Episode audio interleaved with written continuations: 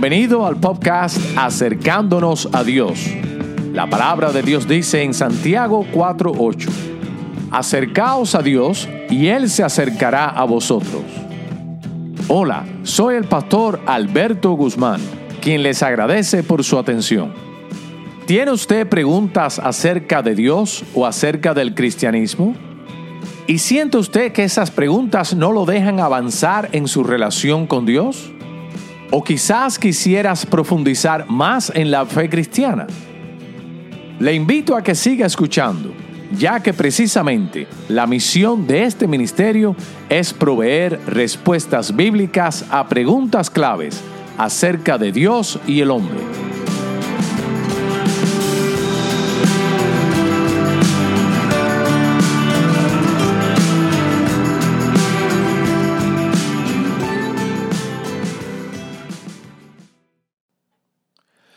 Muy buenos días, queridas hermanas y hermanos, y pasamos al tema del día de hoy. El tema del día de hoy es la pregunta, en estas Navidades, en este mes de diciembre, celebramos la Navidad, el nacimiento de Cristo.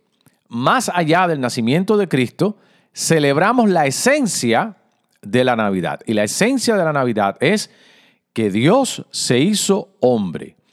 Ese realmente es la esencia de la Navidad. Si no tenemos esa esencia de la Navidad, pues no tenemos realmente Navidad.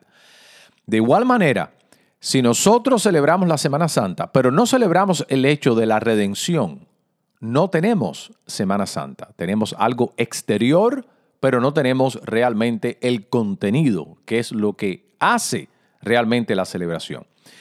Sin redención no hay Semana Santa y sin la doctrina de la encarnación tampoco tenemos nosotros la Navidad. Pero ahora la pregunta es para nosotros es, ¿por qué fue necesario, hay que subrayar la palabra necesario, de que Dios se hiciera hombre? ¿Por qué fue necesario de que Dios se hiciera hombre? La palabra del Señor nos dice en Mateo 1.23, y será llamado su nombre Emanuel, que traducido es Dios con nosotros. ¿Hasta qué extent, hasta qué magnitud entendemos nosotros esa palabra? Dios con nosotros, esa frase. Se refiere simplemente de que significa de que Dios es pro nosotros, es decir, que Dios está al lado nuestro, que Dios es, eh, eh, es con nosotros en el sentido que es a nuestro favor personalmente, existencialmente, se identifica con la raza humana o va más allá que eso. Significa literalmente que el bebé Jesús en medio nuestro equivale a nada más y nada menos que el mismísimo Creador en una manera especial y real con nosotros ahí mismo en el bebé. Será llamado Emmanuel, que traducido es Dios con nosotros. Bueno, para responder a esta pregunta de por qué fue necesario, y es la doctrina de la encarnación, de que Dios se hiciera hombre, yo voy a acudir a dos testimonios. Quisiera usar dos testimonios de la historia de la iglesia que lidiaron con este asunto. Dos testimonios, es decir, dos voces. Uno es a Gregorio de Nisancio, de un cristiano que vivió en el siglo IV eh, murió en el 329, perdón, nació en el 329 y murió en el 390. Posteriormente después, pero será para otro episodio para no este, confundirnos, yo quisiera usar también el testimonio de Anselmo de Canterbury, eh, que nació en el 1030 y murió en el 1109. Eh, Anselmo también lidió o trató este tema de la divinidad y la humanidad de Dios en Cristo en su eh, famoso libro uh, Cur Deus Homo, ¿por qué hombre Dios? O literalmente, o quiere decir, ¿por qué Dios hizo hombre? Pero eso lo vamos a dejar para otro episodio. Pero bueno, vamos a hablar en el día de hoy acerca realmente de por qué Dios hizo hombre y vamos a ver el testimonio de Gregorio de Nisancio. La manera que Gregorio de Nisancio explica la doctrina de la encarnación es usando la doctrina de la redención. Es decir, él mira a la doctrina de la redención, que es la que arroja luz y nos ayuda a entender realmente la doctrina de la encarnación. En el tiempo de Gregorio de Nisancio, de hecho, eran tres hermanos aquí que se llegaron a conocer como eh, los padres capadocianos. Estamos hablando de Gregorio de Nisa, eh, eh, sí, Gregorio de Nisa, Gregorio de Nisancio y Basilio. Ahora, de estos tres hermanos, Gregorio y Basilio eran hermanos sanguíneos, y el otro Gregorio no, eran hermanos en Cristo. Pero estos tres hermanos se caracterizaron por defender la doctrina bíblica de la humanidad, en este caso de la divinidad de Cristo y de la humanidad de Cristo, de las dos eh, naturalezas, la divina y la humana en Cristo. Estos tres hermanos se dedicaron y fueron eh, fuertes defensores, pudiéramos decir nosotros, de esa cristología. Y asimismo, como ellos la recibieron de la iglesia primitiva del primer siglo, por medio del testimonio del Nuevo Testamento, de los cuatro evangelios y de eh, las epístolas de Pablo y de los demás documentos del Nuevo Testamento.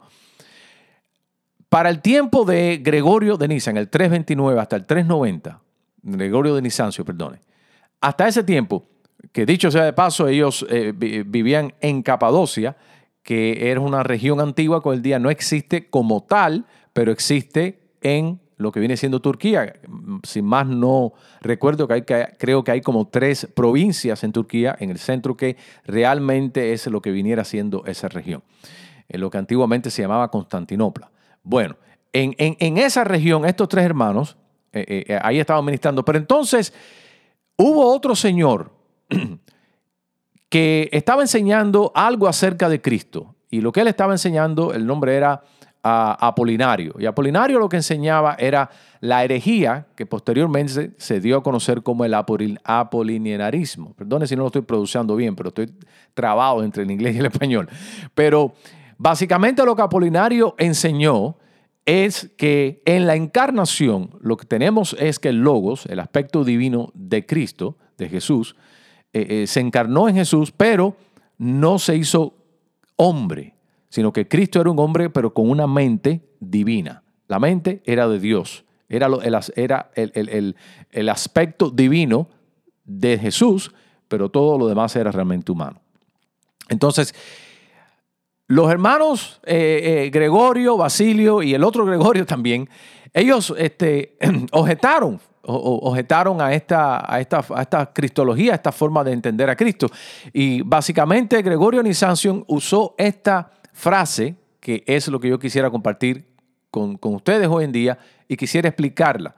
Eh, a ver cómo la podemos explicar porque es un poco compleja. Pero básicamente Gregorio lo que dijo fue que aquello que no se asumió tampoco se redimió. Básicamente, literalmente él usó la palabra se sanó, o sea, que se, que se arregló. Pero en este caso, para entender, es redimió. Lo que Gregorio quiso decir con esto fue que pensemos nosotros de que Dios en Cristo haya ido a la cruz, vamos a suponer que realmente Jesús haya ido a la cruz como representante de su pueblo para redimir a su pueblo de sus pecados.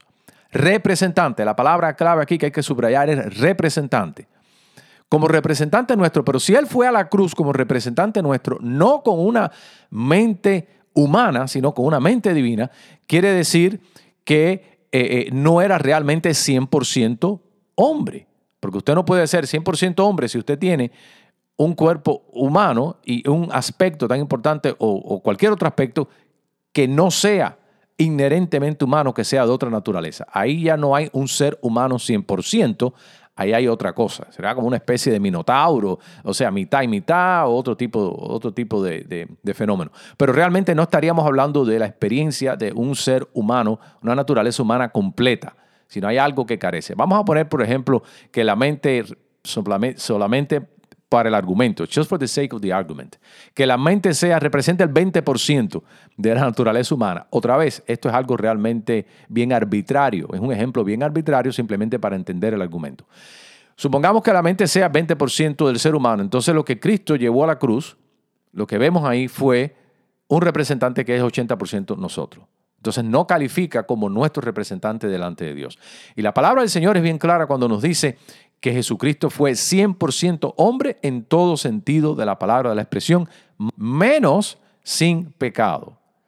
menos sin pecado. Todo lo demás fue 100% hombre. Por el otro lado, con esta frase, Gregorio también daba a entender aquello que no se asumió, o sea, aquello que no se tomó en sí, aquello que Dios no tomó en sí en la doctrina de la encarnación, tampoco se sanó, tampoco se redimió. Quiere decir que vamos a suponer que Jesucristo haya ido a la cruz y que no tuvo una mente humana, eh, eh, eh, sino tuvo una mente divina y, su cuerpo realmente, todo lo demás ser humanos menos su mente.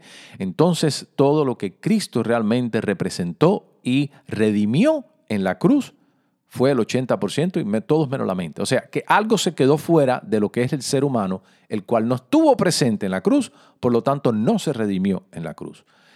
Vemos aquí cómo esto de esta doctrina de Apolinario de querer decir que la humanidad de Cristo era todos menos su mente, realmente crea una serie de problemas y entra en un conflicto con el texto de la Biblia, mucho más allá de con un conflicto con eh, eh, eh, la lógica de la teología, ni con este, Gregorio, ni con ninguna de estas personas, sino simplemente con el texto mismo de la Biblia.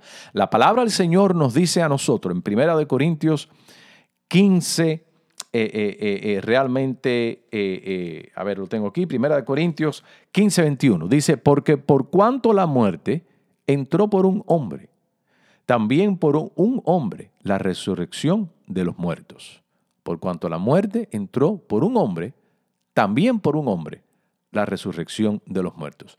Quiere decir que, eh, como diríamos nosotros en el lenguaje popular, un clavo tiene que sacar al otro clavo. Un hombre, el, el pecado y la muerte entró al mundo por medio de un hombre, en este caso Adán, pues se necesita la misma naturaleza humana responsable del debacle de la caída, tiene que ser la misma naturaleza humana la que nos represente ante Dios, la que nos redima en este caso, para que nosotros podamos ser 100% redimidos, ni más ni menos. Luego entonces, ¿por qué Dios se hizo hombre? Precisamente para poder representarnos y para poder realmente redimirnos de nuestros pecados no pudo haber sido como una especie de una varita mágica o una decisión arbitraria de Dios. No, tuvo que realmente ser una redención porque el ser humano realmente fue el que se rebeló contra Dios. Desde luego entonces tuvo que ser el ser humano también el que redimiera eh, realmente, eh, que susanara, por así decirlo, esa, esa herida eh, moral o esa herida, a, ese desafío que se le ha hecho a la santidad del Señor. Así que, queridos amigos y hermanos, ¿por qué Dios se hizo hombre? Porque fue necesario para nuestra redención. Luego entonces, en la Navidad celebramos nosotros a Jesús, quien es 100% hombre menos el pecado. El pecado es una aberración a la humanidad, es una corrupción, una degeneración de la humanidad no es natural en la humanidad. Lo natural es lo que Dios creó inicialmente, un hombre sin pecado. Han vivido tres personas que en algún momento en su vida han estado sin pecado. Adán, Eva y nuestro Señor Jesucristo que vivió una vida sinless, sin pecado totalmente. Luego entonces, lo normal es el ser humano sin pecado. Lo que nosotros entendemos que lo normal es el ser humano en pecado e imperfecto, pero lo normal es el ser, eh, perdón, humano en un estado sin pecado. Luego entonces Jesucristo es 100% hombre, menos pecado, con una mente humana, alma, corazón, todo humano, y 100% divino. Y eso es lo que nosotros celebramos la Navidad. Y es así en vista a nuestra redención. Hay un aspecto que nosotros hablamos mucho acerca de la humillación de la cruz, y es correcto, y estoy totalmente de acuerdo, y es verdad. La humillación la agonía, el sufrimiento, la ignomia de la cruz. Pero a veces se nos escapa el hecho de la humillación de la Navidad, la humillación de la encarnación. No lo vemos así porque como lo vemos rodeado todo con luces y celebración y algo bonito y lindo, pues pensamos que es lindo, que es algo romántico y les quita un poco realmente lo que ocurrió en la encarnación.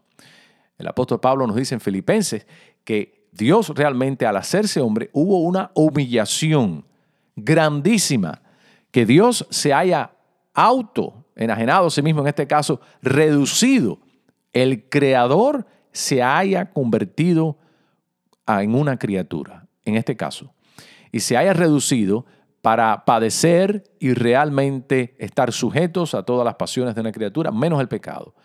Eh, Cristo fue entristecido, eh, se alegró, tuvo hambre, tuvo sed, eh, lloró, se afligió, todas las vulnerabilidades de un ser humano que vive en un mundo caído en pecado, que tiene que lidiar con las inclemencias del tiempo, que tiene que lidiar con las incomodidades, de lo, dice que todo, todo lo que, lo que un ser humano normalmente lidia, sujeto a todos estos, estos asuntos que nosotros vivimos diariamente, menos el pecado en nuestras vidas. Cristo experimentó el, dolor de la traición emocional cuando sus amigos lo dejaron, lo traicionaron, eh, Judas, etcétera y demás.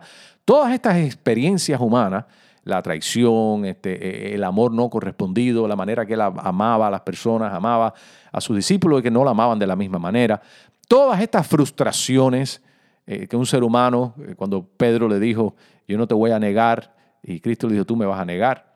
Eh, me, estás, me estás prometiendo y me estás jurando lealtad en público, pero yo sé que no va a ser así. Y todas estas cosas Dios las padeció en Jesucristo. Y esto es una gran humillación.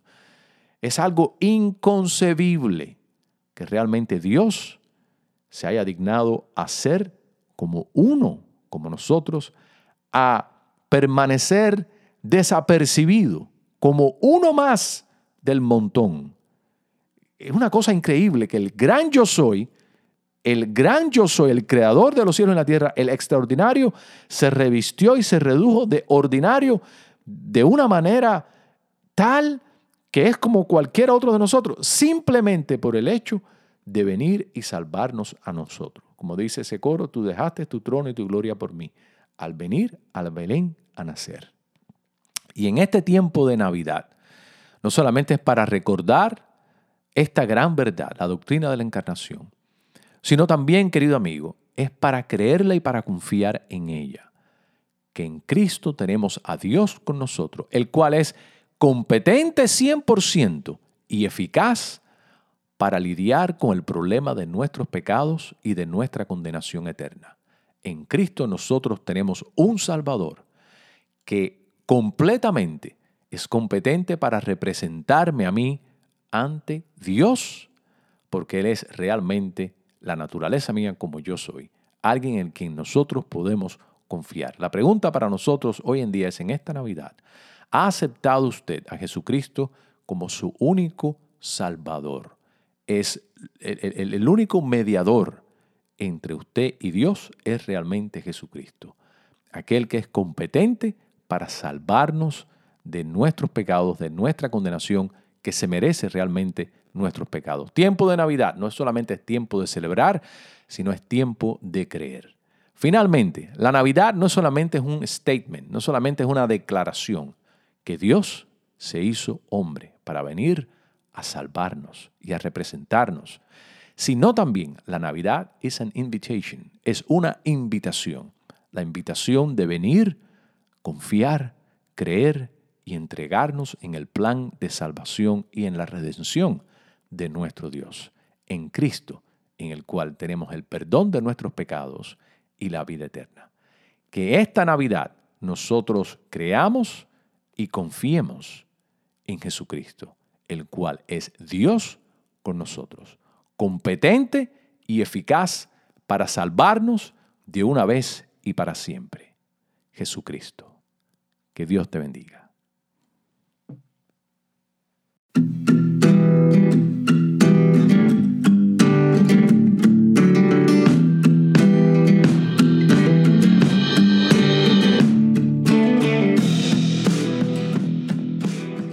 Este ha sido su servidor, el pastor Alberto Guzmán, quien le agradece por escuchar nuestro podcast Acercándonos a Dios. Si siente que este episodio le ha sido de bendición, humildemente le pido dos cosas. Primero, si no lo ha hecho aún, suscríbase a nuestro podcast. De esa manera recibirá notificación acerca de los futuros episodios. Y número dos, comparta este episodio con otras personas. Para más información acerca de nuestra iglesia, por favor visítenos a nuestro sitio web www.iglesiabautistaaposentoalto.org. Para comentarios o sugerencias de preguntas que usted quisiera que explorásemos en alguno de nuestros episodios, escríbame a mi correo electrónico gmail.com Para hablar conmigo personalmente me puede llamar o enviar mensaje de textos al 786-234-6749.